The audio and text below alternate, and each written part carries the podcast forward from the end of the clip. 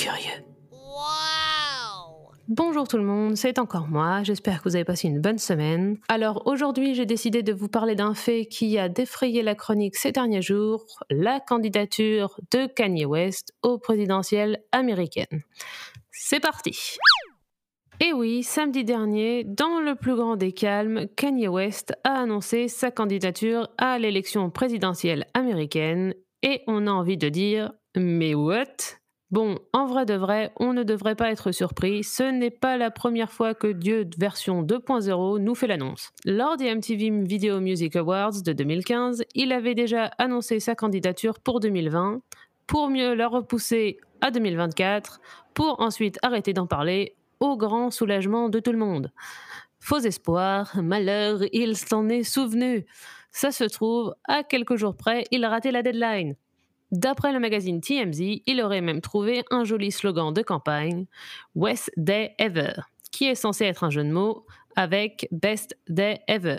Sous-entendu, c'est la meilleure chose qui puisse nous arriver. On notera tout de même que la blagounette marche aussi avec Worst Day Ever. Je dis ça, je dis rien. Dans une interview avec Forbes, il aurait aussi affirmé vouloir comme slogan Yes, soit oui. C'est simple et efficace, mais on n'est pas bien sûr de ce à quoi on dit oui. Surtout quand on sait que le nom de son parti devrait être Birthday Party, soit fête d'anniversaire ou plutôt célébration de la naissance, parce que Kanye, il est pour le renouveau, les secondes chances, tout ça, tout ça.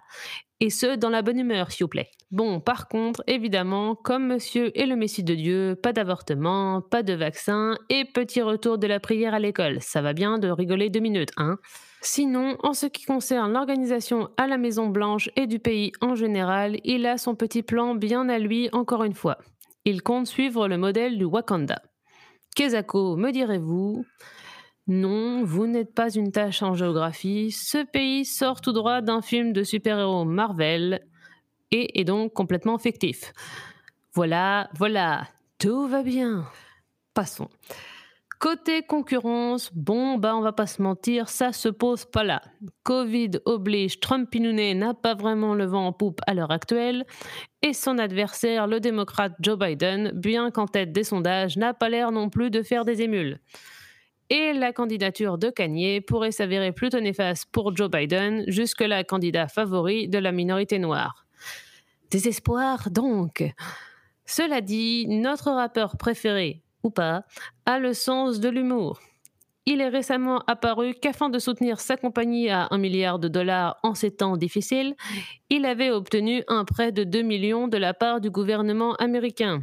Le mec a donc réussi à encaisser 2 millions aux frais du gouvernement pour juste après s'afficher en concurrent officiel de Trump et est même allé jusqu'à le désavouer publiquement alors qu'ils étaient copains-copains jusque-là. Si ça, ce n'est pas une bonne vanne, franchement.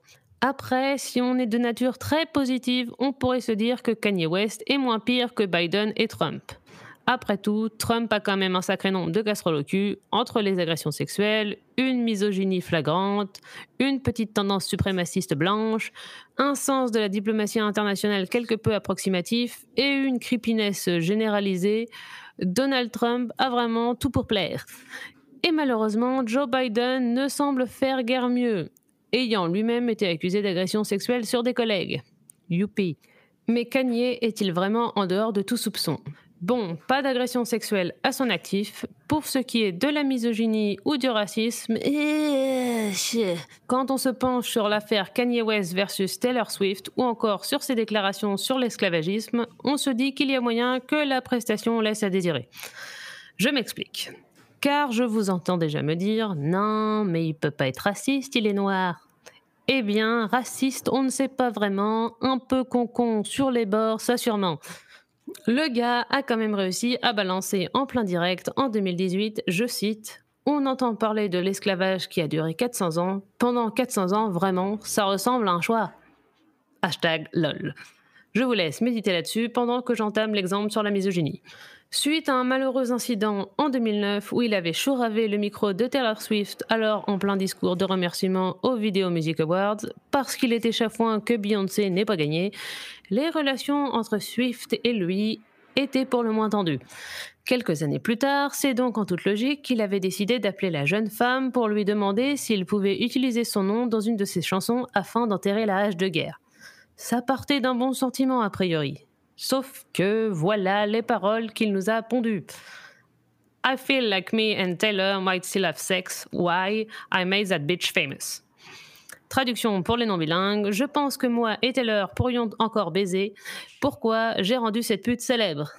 Autant vous dire qu'elle l'a moyennement bien pris. Je ne saurais dire si c'est le pute qui l'a mise bougon ou le fait que le mec s'imagine qu'elle est célèbre juste à cause de lui. Quoi dire de plus? À part peut-être que le mec n'a sans doute pas la lumière à tous les étages. Même Paris Hilton se fout de sa gueule. Elle est allée jusqu'à repêcher une vidéo parodique datant de 2008, réalisée en partenariat avec Funny or Die, où elle annonçait, pour de faux donc, sa propre candidature aux élections présidentielles. Quand même Paris Hilton se met à se payer ta tronche, c'est qu'il aurait sûrement mieux valu que toute la boucle. Pourtant, on notera que la chère étante de Kanye, Kim Kardashian, partage quelques points communs avec la starlette au nom de chaîne d'hôtel. Une petite sextape qui fuite et boum, quelques années plus tard, elles sont toutes deux à la tête d'un empire commercial. Cela dit, Kim Kardashian en première dame, ça pèterait. Il faut s'imaginer les scènes de fifou qui vont se jouer dans Keeping Up with the Kardashians. Kim et Courtney se crêpant chignon dans le bureau ovale de la Maison Blanche, ça enverrait du lourd.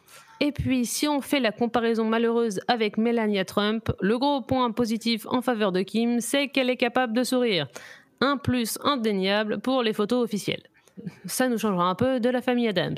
Bon, allez, je vais vous rassurer un peu. Pour être tout à fait honnête, ça sent quand même bien le roussi pour Kanye. Parce que, eh oui, il a effectivement raté la deadline. En effet, il devrait être inscrit au registre officiel des différents États pour être en mesure de se présenter comme candidat. Or, les dates limites d'au moins 8 États ont été dépassées depuis belle lurette. Au malheur. Alors, la vraie question est maintenant de savoir si Kanye a vraiment l'intention de se présenter au présidentiel ou si tout cela n'est juste qu'un énorme coup de com' en vue de la sortie de son prochain album. Le suspense est à son comble. Voilà, c'est tout pour aujourd'hui. Merci de m'avoir écouté, j'espère que ça vous a plu. La semaine prochaine, retour sur une anecdote amusante ou pas selon les personnes impliquées, à savoir la rencontre entre ma meilleure amie et une méduse. Je vous dis donc à lundi. Bye bye